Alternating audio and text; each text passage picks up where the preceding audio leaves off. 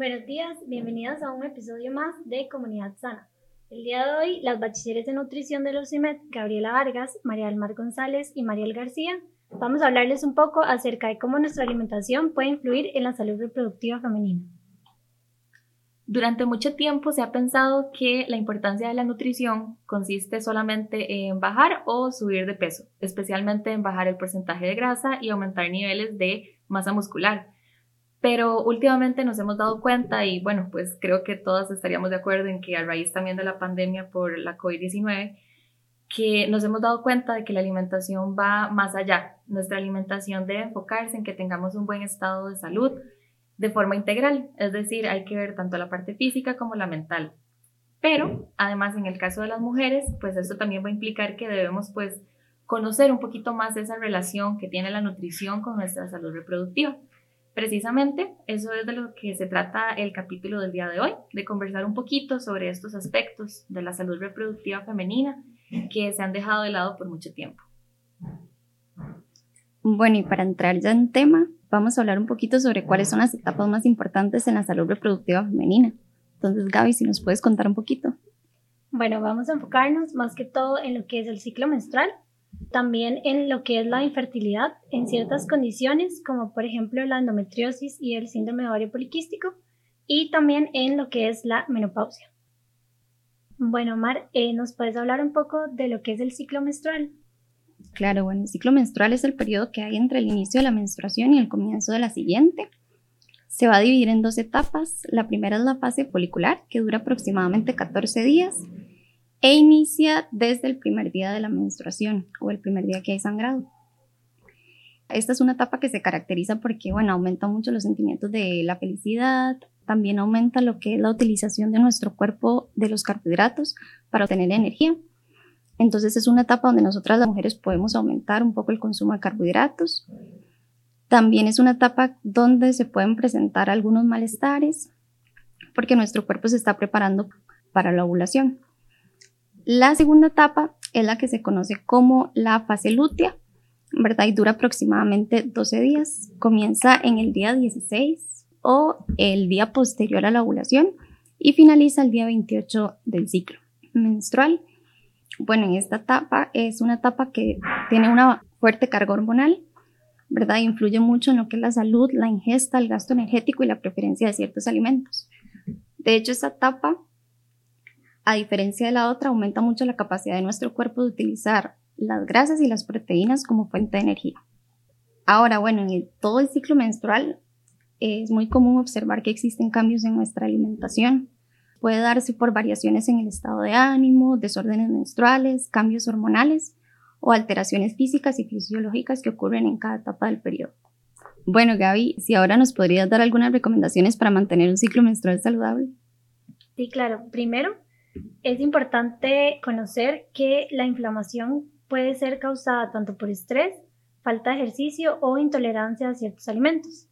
Entonces, cuando ocurre esta inflamación, el sistema inmunológico lo que va a hacer es bloquear la captación de hormonas y esto va a hacer que ocurran ciertos periodos abundantes, que sean irregulares, que hayan síntomas premenstruales o inclusive falta de ovulación. Es importante incluir alimentos vegetales, ya que van a tener mucha fibra, vitaminas y minerales, y en el caso de la fibra, esto va a ayudar a que alimentar las bacterias intestinales y promover el movimiento del intestino. Esto va a hacer que se disminuya la inflamación. Algunas hojas verdes, como por ejemplo la espinaca, van a ser fuente de magnesio. Esto va a reducir la inflamación y mantener las hormonas en equilibrio. Además, va a ayudarnos a la producción de estrógeno y progesterona, que son las hormonas principales, digamos, van a estar involucradas en el ciclo menstrual. Y ciertos fitoestrógenos que se van a encontrar en alimentos como nueces, leguminosas, como los frijoles, la lenteja, los garbanzos, ciertos cereales integrales y la soya también van a ayudarnos a eh, mantener un equilibrio en estas hormonas. Las proteínas son muy importantes para mantener lo que es la masa magra o el músculo del cuerpo. También van a producir ciertos aminoácidos esenciales para la reparación de órganos y mantener el equilibrio hormonal. Las de origen animal, como por ejemplo la carne, el pollo, el cerdo, la leche, van a ser una excelente fuente de zinc, el cual va a ser necesario para desarrollar el folículo y va a tener ciertos beneficios antiinflamatorios. En el caso de los carbohidratos complejos, van a contener fibra y almidón, que como les dije antes, van a servir de alimento para las bacterias y disminuir la inflamación.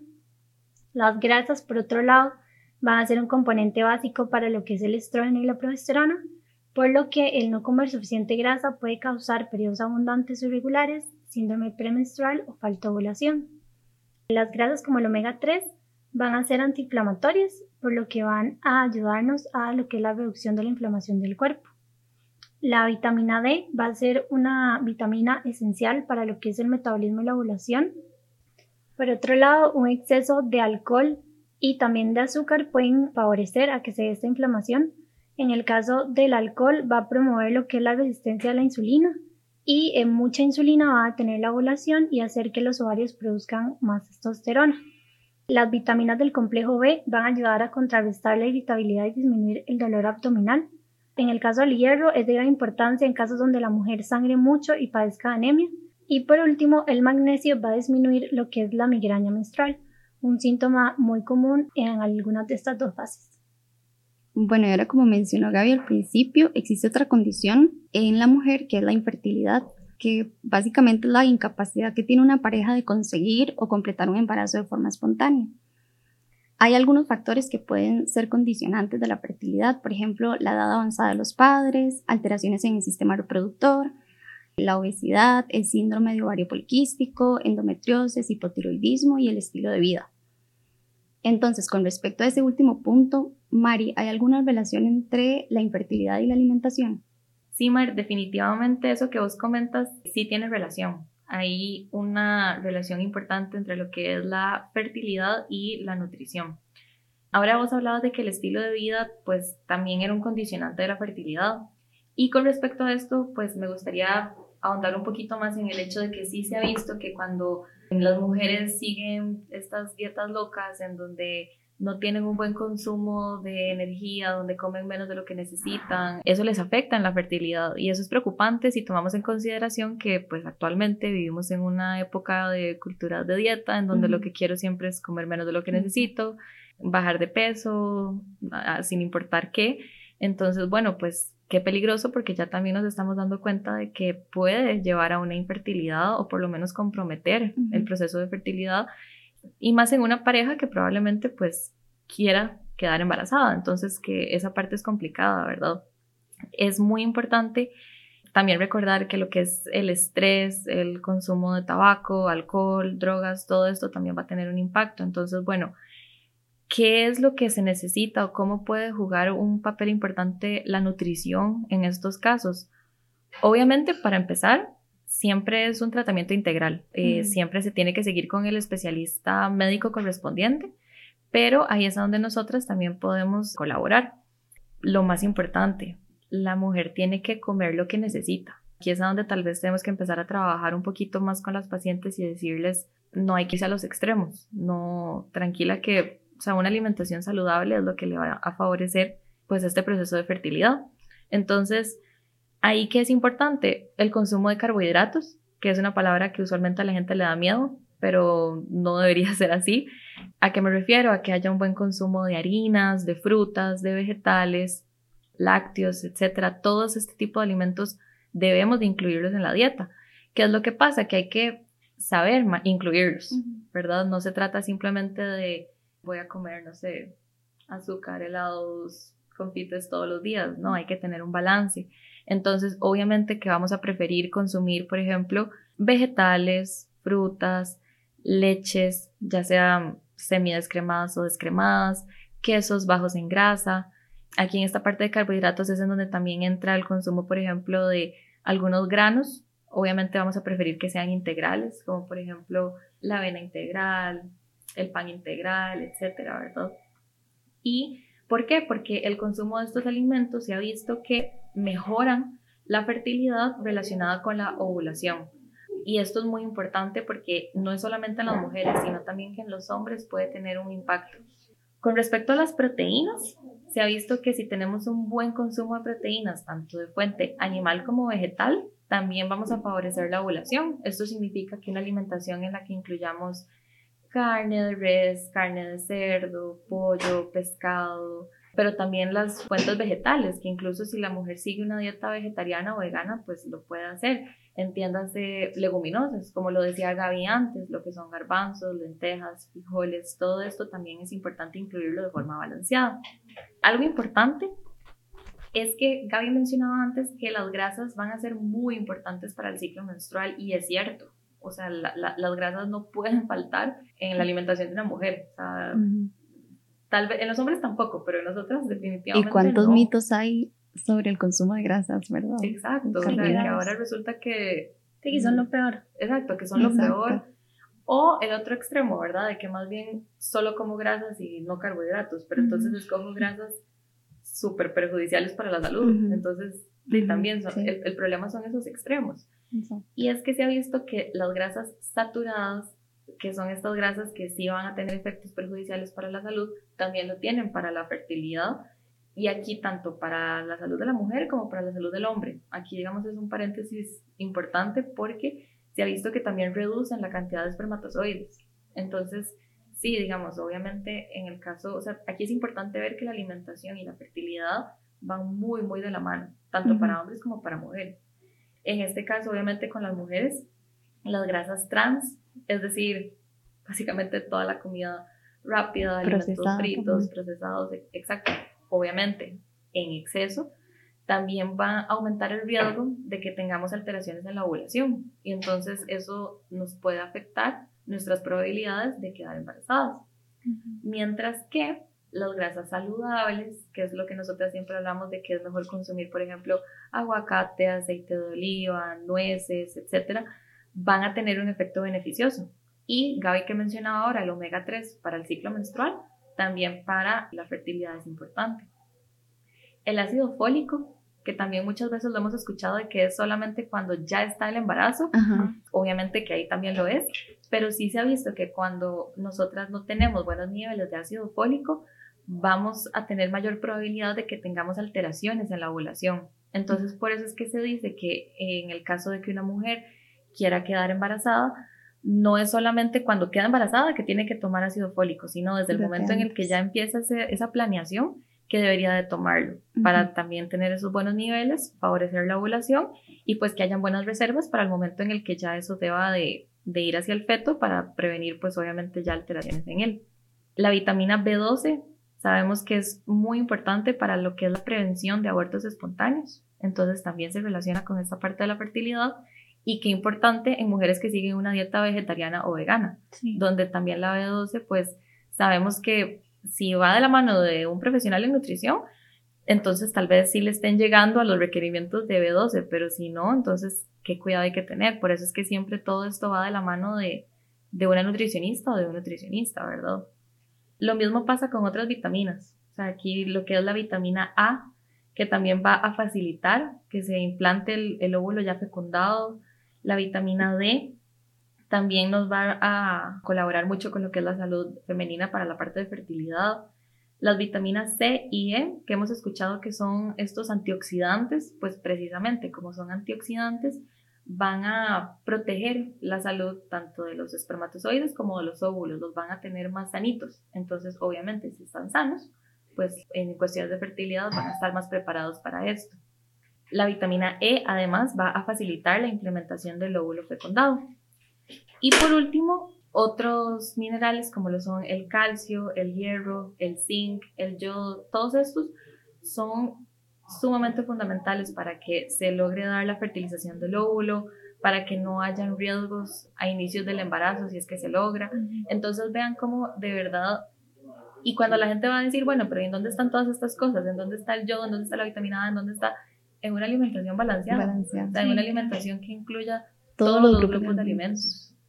Obviamente que ya para cuestiones de cantidades, de si lo quiero más personalizado, pues para eso estamos nosotras, ¿verdad? O sea, ese es el... no, y yo quería tocar ese punto, de qué importante es ir donde un nutricionista un profesional en nutrición, porque bueno, hoy en día vivimos en la era donde la información la tenemos a la mano y qué peligroso, porque sí, digamos, pasa mucho que muchas mujeres quieren hacer dietas extremas y bajar de peso de forma milagrosa y lo que hacen es entrar a internet o a redes sociales donde está la información a la mano, entonces está la dieta de moda.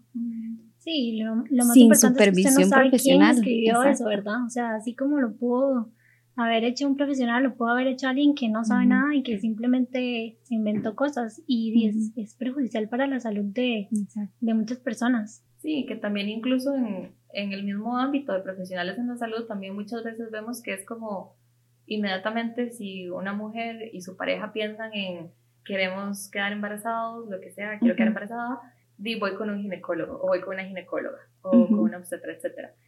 Y que tal vez no está esa noción de, no, mira, también es importante otros aspectos de mi Sí, salud. como y revisar mi estilo de vida y ver Exacto, qué... revisar también qué puedo hacer yo para mejorarla, digamos, sin necesidad de que, de que tal vez entrar de un solo a, a- a tratamientos médicos en donde tal vez, obviamente, bueno, pues por dicha existen y para eso están, Ujú, pero bueno, ¿qué puedo hacer para tal vez mejorar yo mi estado de salud? ujú. E incluso si esos tratamientos son necesarios, pues también entrarles con un buen estado de salud, que eso ahí es donde entramos nosotras. Entonces, creo que esa parte sí es... Muchas veces se deja de lado y es Exacto. y es súper importante, o sea, debería ser como lo primero.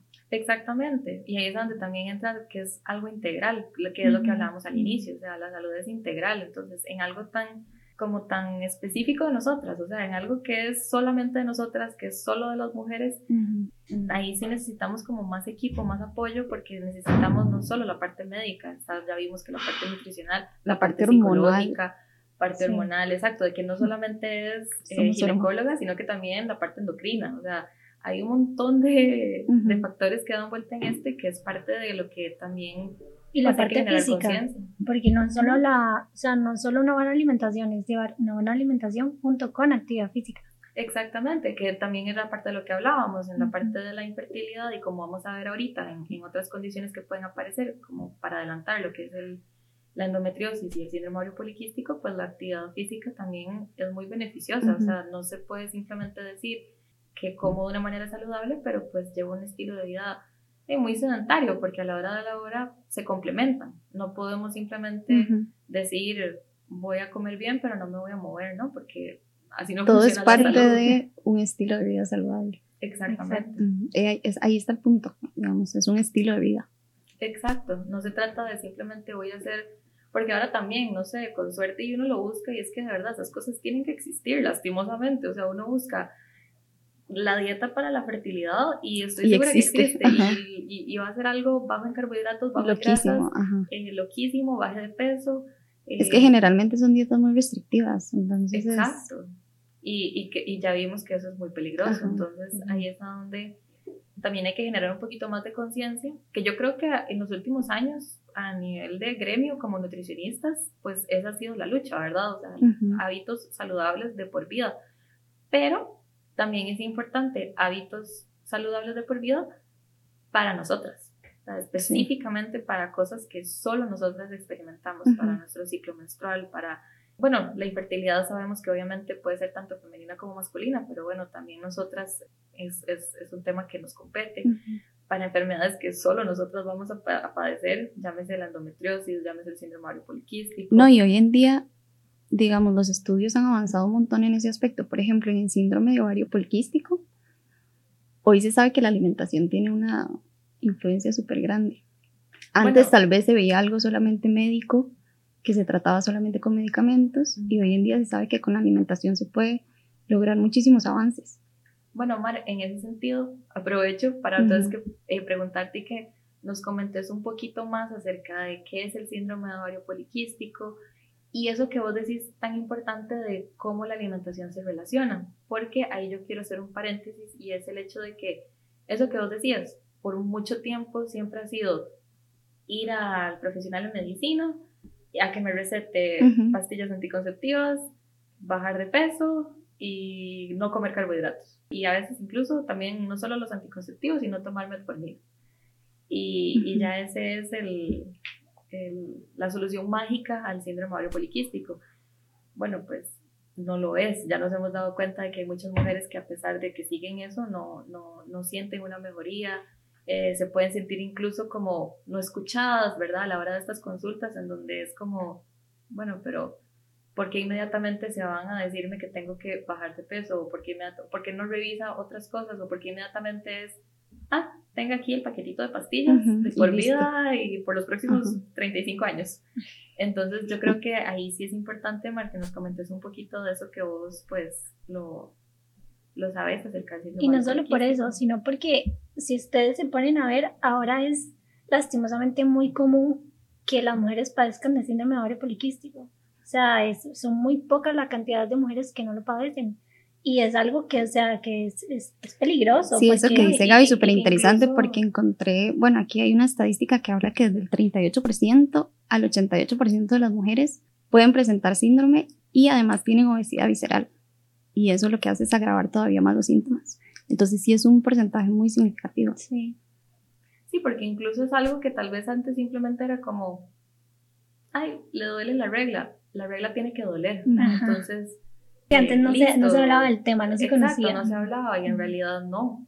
no, y hoy en día también se sabe que hay muchas, muchas enfermedades relacionadas que la causa es el síndrome de ovario poliquístico. No sé, por ejemplo, la, sí, la, la diabetes, resistencia a la insulina, dislipidemias, hipertensión obesidad abdominal, todo ese tipo de cosas, hoy se sabe que tienen como un, trasfondo y es el síndrome de ovario poliquístico. Entonces sí es muy interesante. Bueno, contestando a la pregunta que me hizo Mari, bueno, el síndrome de ovario poliquístico, bueno, es como un conjunto de trastornos endocrinos. Tiene como síntomas muy habituales, por ejemplo, pueden ir desde la oligorrea, que es la disminución de la frecuencia de la menstruación, la menorrea, que es cuando ya hay ausencia de la menstruación, anovulación, que es cuando hay ausencia de ovulación, el acné, que es muy común en mujeres, ¿verdad? El hirsutismo o crecimiento de vello, por ejemplo, las mujeres en la, en la cara. O en, y, como en características muy masculinas, por decirlo así, digamos, o sea, como muy relacionado con, con, ese vello que es como grueso y que sale a nivel de cara, de axilas, de ombligo. Sí, que digamos por... Los que no es usual. Ajá, que no es usual que haya y también la alopecia, que es la pérdida de pelo. También está relacionado con otros padecimientos como diabetes estacional, sangrado uterino, abortos espontáneos, infertilidad, depresión y un mayor riesgo a presentar cáncer de endometrio. Mira qué interesante lo que vos decís ahí, o sea, incluso con, con depresión, incluso con algo que, que, uno dice, bueno, ¿qué tiene que ver?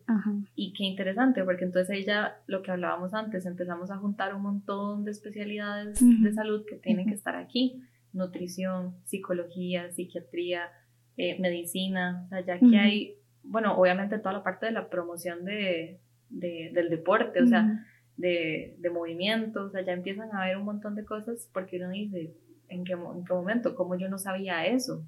Sí, ya me vuelvo un tratamiento más integral. Exacto.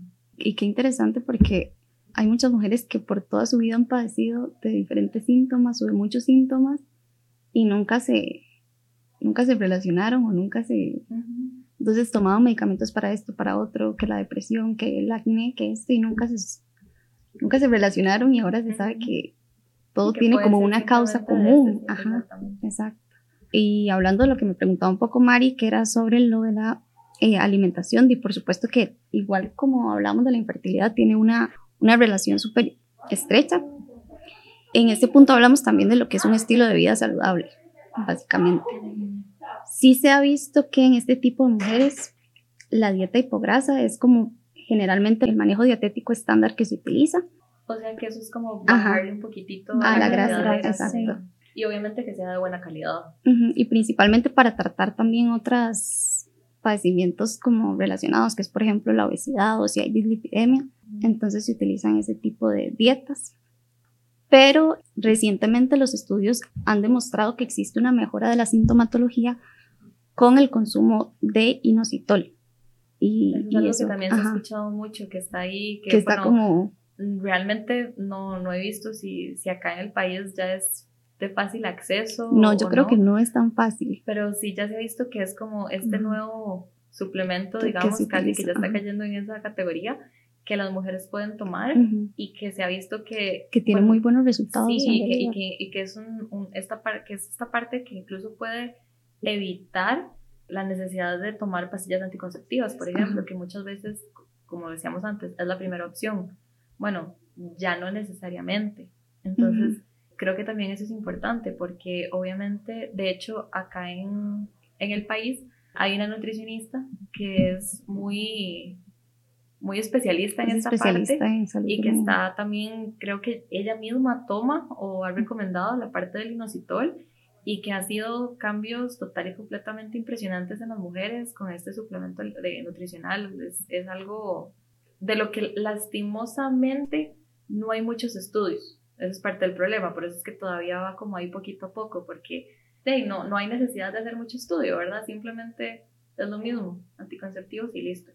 Pero no, y algo que también es muy interesante en la parte nutricional es que ya también se ha visto que no hay que hacer esa restricción loca de carbohidratos que siempre se mandaba, de no coma azúcar, de no coma eso. No coma pan, no coma arroz. No coma, Exacto, ¿no? ya se sabe que es lo mismo, depende de la calidad de los carbohidratos, del tipo de carbohidrato y de que, vamos a ver, o sea, síndrome ovario poliquístico o no, nadie se va a comer, no sé, tres galones de helado de una sentada, o sea, obviamente eso no es lo que uno va a recomendar.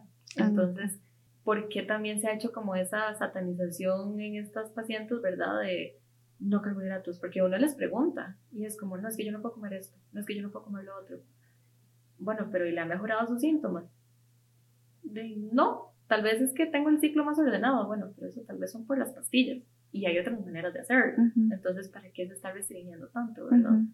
Em, sí, más que, o sea, hay que ser sinceras.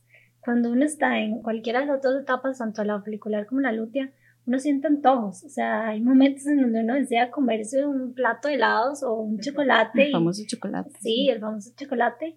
Y, o sea, y son momentos donde de verdad el cuerpo se lo pide. ¿Por qué restringirlo? ¿Por qué satanizarlo? Y hacerle creer a uno que, que ya, digamos, ese pedacito de chocolate o ese, no sé, plato de helado lo va a hacer a usted padecer un montón de cosas cuando no es así, cuando, o sea, como decía Mari, todo en extremos malo, sí, pero también estamos viendo que se necesita de ese azúcar, de esos carbohidratos para muchas cosas en el ciclo menstrual e inclusive también en, en estas mismas patologías. Sí, exacto. O solamente para sentirnos bien. Sí, o solamente para sentirnos bien. O sea, también el punto de que, y es más, y es que entre más, o sea, entre más restrictivo sea el enfoque a que hay alimentos buenos o hay alimentos malos, y va a ser peor, porque entonces yo más voy a querer esa, lo que sea que sean alimentos malos, que no sé qué es, porque, y no sé, son alimentos vestidos de diablito, o sea, no sé, o sea, no, no, no, tiene sentido decirles, decirles así a la, a la, comida, o sea, la comida no es buena ni mala, la comida es comida. Y más en este, y más en estos, en, en, o sea, para nosotras en estos momentos, lo que decía Gaby, o sea, ¿cómo es posible de que me estreso porque no me puedo comer porque hay que ser honestas, o sea, también de chocolate, o sea, yo no conozco una persona que se pueda comer, no sé, un kilo, 500 gramos de chocolate, o sea, no, no, no es físicamente posible, es demasiado palagoso. Entonces yo digo, o sea, ¿por qué no me puedo comer, no sé, un cuadrito chiquitito de chocolate de manera ocasional para simplemente por ese, por, por eso que me hace falta, porque lo quiero, etcétera? Y listo, ya, y no se acabó el mundo y, es que, y, y, y, y lo integro a mis hábitos saludables. Y es que volvemos al punto de la cultura de dieta en la que vivimos y que muchos profesionales y futuras profesionales como nosotras quisiéramos cambiar, ¿verdad? Precisamente por eso.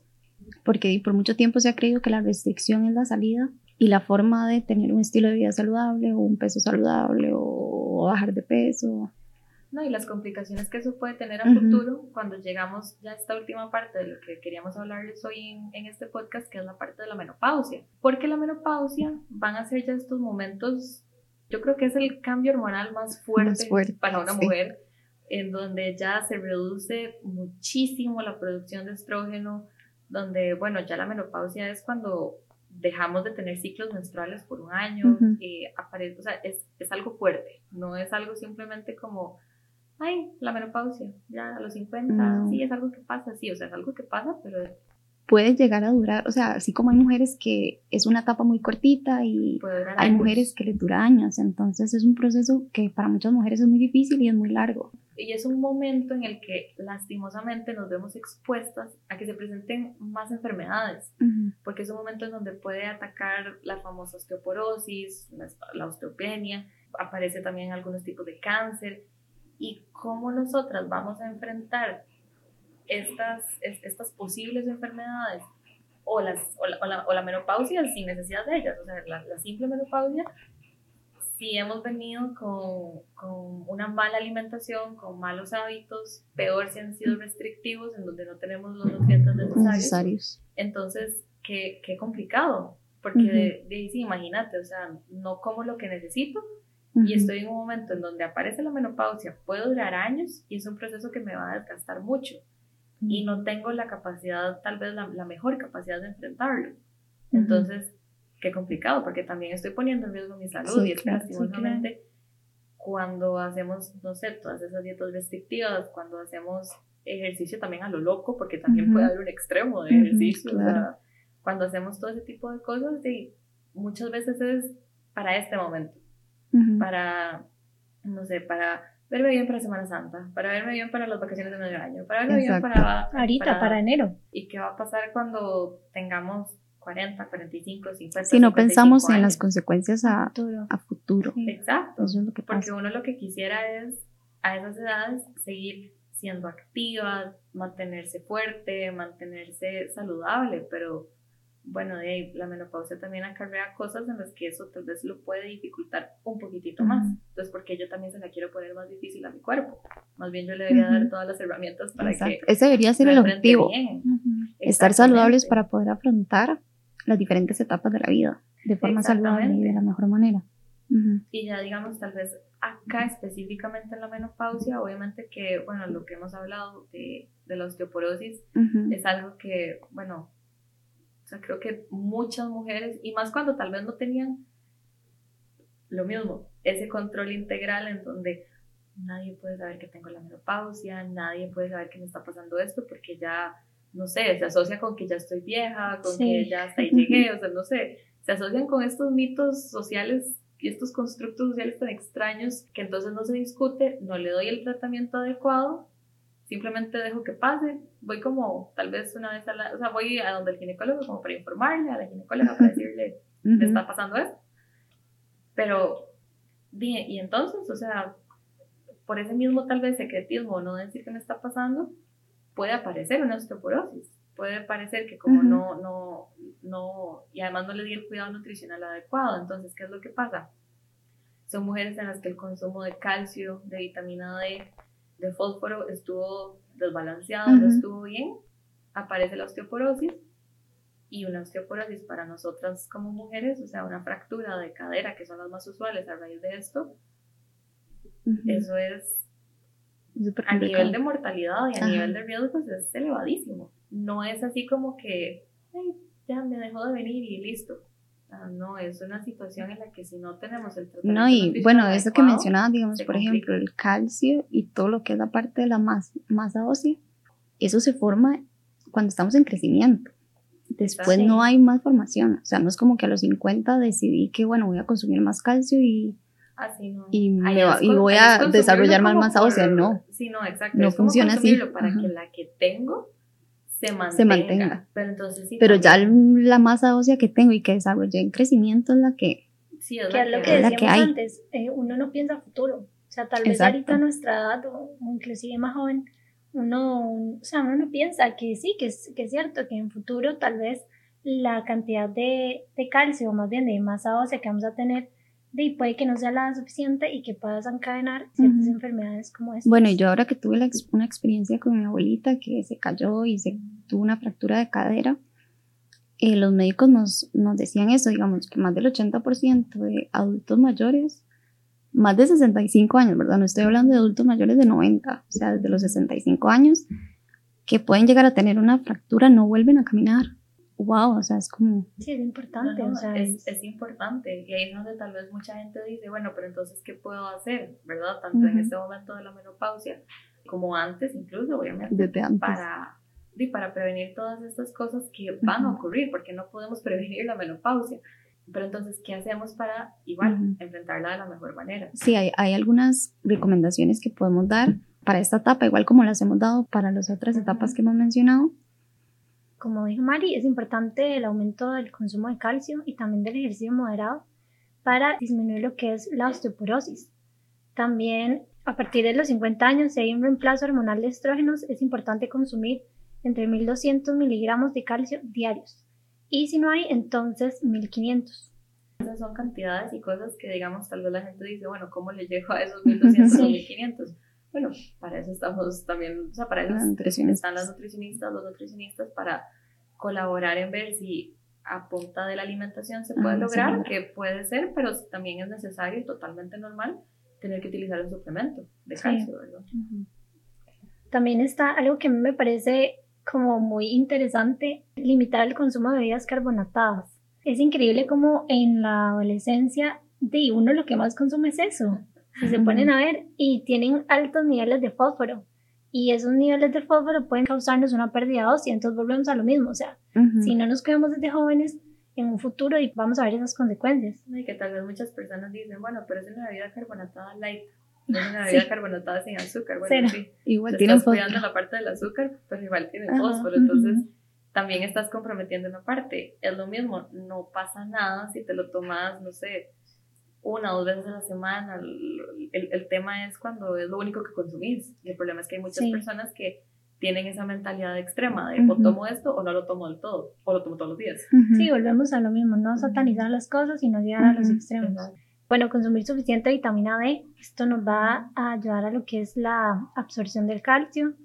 También dietas bajas en grasas saturadas y colesterol, ya que con la menopausia van a aumentar los riesgos de padecer enfermedades del corazón y por ende también es importante aumentar el consumo de carbohidratos complejos, como por ejemplo los granos, leguminosas, frutas, vegetales, que lo que van a hacer es ayudarnos a disminuir esos niveles de colesterol malo en sangre. Dietas ricas en vitamina A, E y C y también en betacarotenos.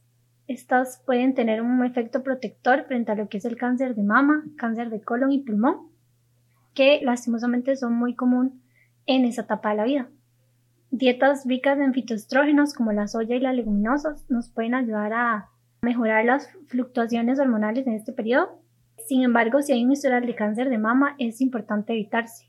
La cafeína va a aumentar el número de intensidad de los bochornos y los famosos calores. Entonces, también se relaciona con lo que es la osteoporosis y un aumento del colesterol, por lo que se debe limitar su consumo. Y ya por último, es importante practicar actividad física en esta etapa.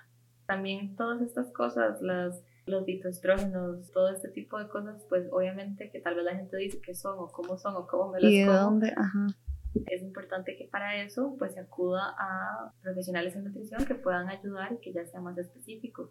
Obviamente que la idea de este podcast es simplemente pues nosotras conversar un poquito, hablarle un poquito, que todas las que nos estén escuchando pues se lleven algo importante, ¿verdad? De todo esto, que ojalá algo de lo que hayamos dicho pues se les quede, les resuene y que lo incorporen obviamente de la mano de un profesional. Tampoco se trata de que lo escuché en el podcast y entonces lo hice. No, lo escuché en el podcast, me surgió la duda y ahora sí voy a donde eh, una nutricionista y, y, me asesoro de la manera correcta para lo que yo puedo Para lo que yo necesito, para sí. lo que yo necesito. Exacto. Entonces, bueno, chicas, yo creo que eso sería básicamente por el día de hoy. Agradecer a todos los que nos los que nos escucharon por el interés en el tema y por la atención. Y ojalá nos veamos en un próximo episodio. Muchas gracias.